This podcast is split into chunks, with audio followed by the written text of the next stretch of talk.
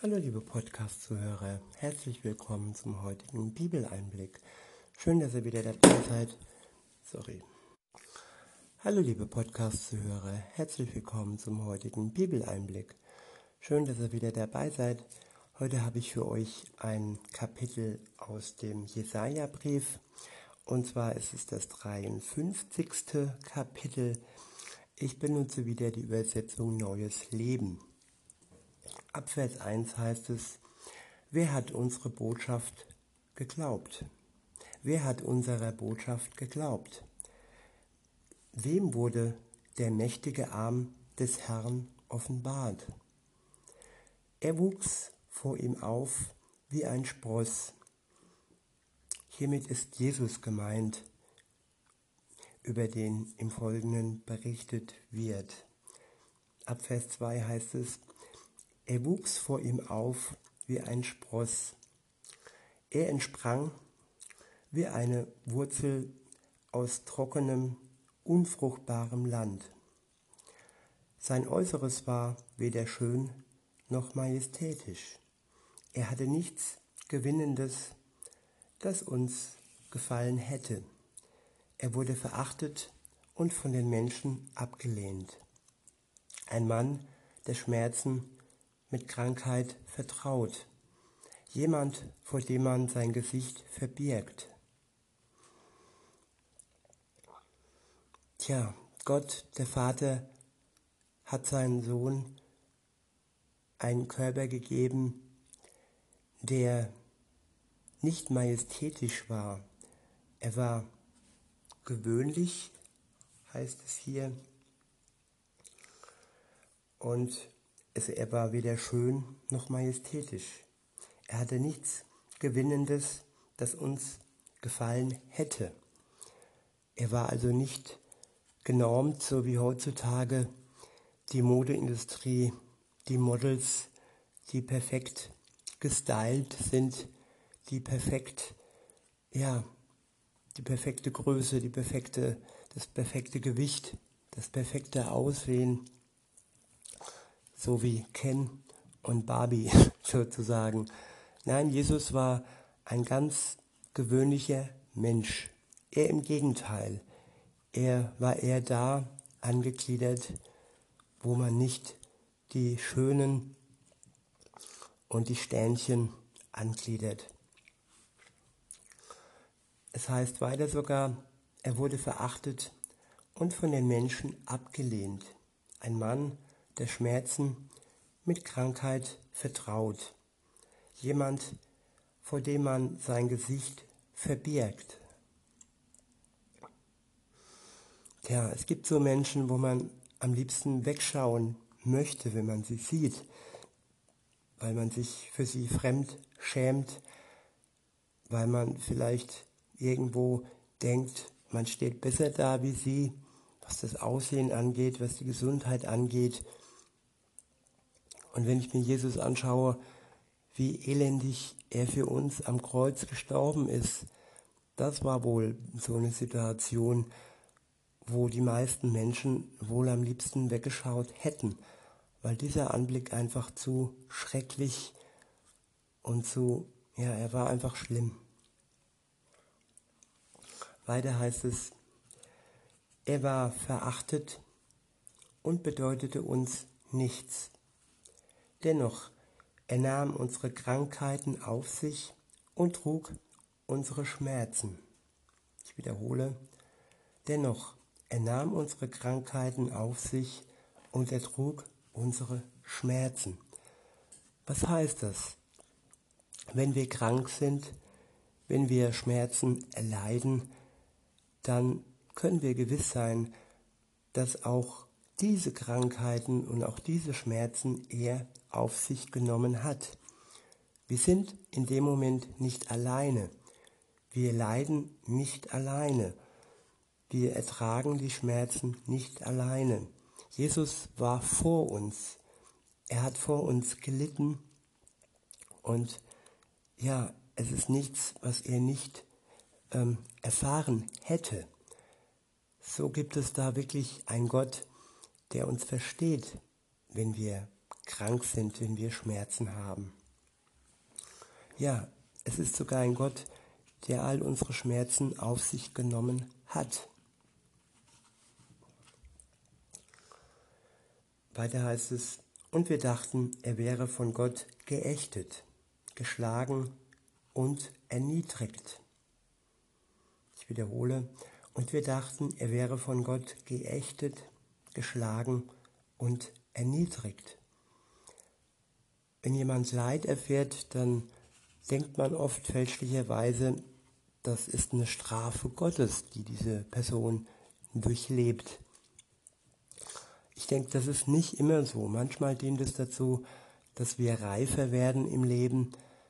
Leid und Schmerzen machen uns stärker und wenn wir das zulassen, bringen sie uns näher zu Gott hin. Und klar, wenn wir schlecht mit unserem Körper umgehen, wenn wir uns schlecht ernähren, wenn wir Unfälle bauen, die nicht sein müssten, dann ist das Leid, das wir uns zufügen, schon handgemacht und selbstgemacht. Was aber nicht heißt, dass grundsätzlich Leid eine Strafe Gottes ist. Weiter heißt es, doch wegen unserer Vergehen wurde er durchbohrt, wegen unserer Übertretungen zerschlagen. Ich wiederhole, doch wegen unserer Vergehen wurde er durchbohrt, wegen unserer Übertretung zerschlagen.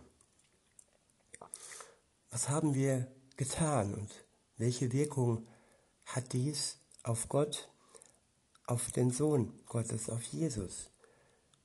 Das sollte sich jeder mal vergegenwärtigen, dass er wegen unserer Vergehen durchbohrt wurde und dass er wegen unserer Übertretungen zerschlagen wurde. Wir haben ihm, ihm durch unser Handeln, durch unser sündhaftes Leben Leid zugefügt. Er hat es nicht ertragen und auf sich genommen, weil er selbst Schuld auf sich genommen hätte. Nein, er war ohne Schuld. Das konnte er, weil er Gottes Sohn war weil in ihm auch wirklich Göttlichkeit gewohnt hat und kein Mensch auf der Erde kann das jemals ohne Schuld sein. Insofern ist jeder Mensch von ihm abhängig, dass er durch ihn Vergebung erlangt und dass er durch ihn die Schuld abgenommen bekommt, dass er befreit leben kann, ohne die Last der Schuld und der Sünde. Weiter heißt es, er wurde gestraft, damit wir Frieden haben. Ich wiederhole, er wurde gestraft, damit wir Frieden haben. Wir können in Frieden leben, in Frieden zwischen den Menschen, aber auch und vor allem in Frieden mit Gott. Jesus hat für uns Frieden geschaffen. Ohne ihn wäre immer noch die Trennung zwischen uns und Gott. Nur durch Jesus, durch seinen Tod, haben wir Frieden mit Gott, wenn wir das in Anspruch nehmen und ein Leben mit Jesus führen und uns von ihm vergeben lassen. Weiter heißt es, durch seine Wunden wurden wir geheilt. Ich wiederhole, durch seine Wunden wurden wir geheilt. Ein sehr, sehr starker, sehr, sehr starke Worte. Durch seine Wunden sind wir geheilt. Unsere Heilung geschieht durch Jesus, durch den Schmerz, den er erlitten hat durch die Wunden, die er bekommen hat, die man ihm zugefügt hat. Durch all das können wir geheilt werden. Und in allererster Linie unsere Seele, unsere Seele und in zweiter Linie dann unser Körper. Und Heilung muss nicht und wird nicht immer auf dieser Welt geschehen. Hundertprozentige, komplette Heilung. Die komplette Heilung wird erst dann geschehen, wenn Jesus wiederkommt, wenn wir den irdischen Körper ablegen und einen neuen Körper von ihm bekommen, der fern ist von Schmerz, Krankheit und Vergänglichkeit. Aber bis es soweit ist, haben wir Anteil an dem Schmerz und Anteil an der Vergänglichkeit, die auch Jesus durchlebt und durchlitten hat. Es ist nur so, dass wir jetzt schon die Brücke schlagen können, die Brücke in die Ewigkeit und dass wir in der Hoffnung leben durch Jesus. Weiter heißt es in Vers 6, wir alle gingen in die Irre wie Schafe. Jeder ging seinen eigenen Weg. Doch ihn ließ der Herr die Schuld von uns allen treffen. Ich wiederhole, wir alle gingen in die Irre wie Schafe. Jeder ging seinen eigenen Weg. Doch ihn ließ der Herr die Schuld von uns allen treffen. Er wurde misshandelt und niedergedrückt und gab keine Laut von sich, wie ein Lamm, das zum Schlachten geführt wird, und wie ein Schaf vor, seinen, vor seinem Scherer verstummt, so machte auch er den Mund nicht auf. Er wurde aus der Haft und dem Gericht genommen, aber wenn aus seinem Volk, aber wen aus seinem Volk stimmte es nachdenklich, dass er aus den Lebenden gerissen und wegen den, wegen den Vergehen meines Volkes geschlagen wurde. Ich wiederhole nochmal. Er wurde aus der Haft und dem Gericht genommen, aber wenn aus seinem wen aus seinem Volk stimmte es nachdenklich, dass er aus den Lebenden gerissen und wegen der Vergehen meines Volkes geschlagen wurde. Ja, das ist der erste Schritt, dass man nachdenklich wird über das, was er durchlitten hat und dann den Bezug auf sich selbst findet. Denn es ist eine persönliche Sache, es ist ein persönlicher Glaube. Und alles beginnt an mir selbst und an dem, was Jesus für mich getan hat.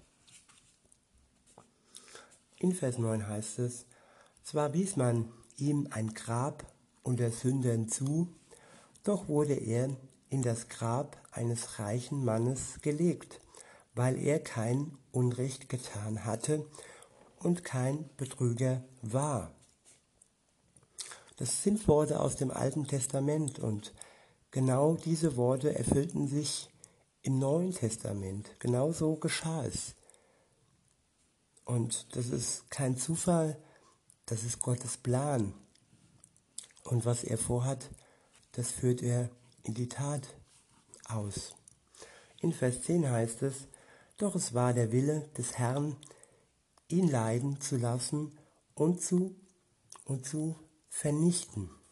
Wenn sein Leben jedoch als Opfer für die Sünde dargebracht wird, wird er viele Nachfolger haben. Er wird lange leben und die Absichten des Herrn werden durch seine Hand gedeihen. Weil seine Seele sich abgemüht hat, wird er sich dann an dem, was er zu sehen bekommt, erfreuen.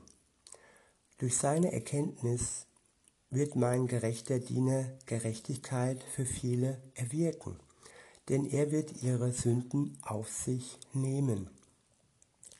Deshalb werde ich ihm seinen Anteil unter den Großen geben.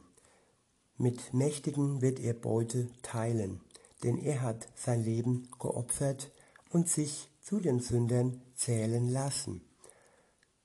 Tatsächlich aber hat er die Sünden vieler getragen und ist für die Sünden ist für die Sünde eingetreten.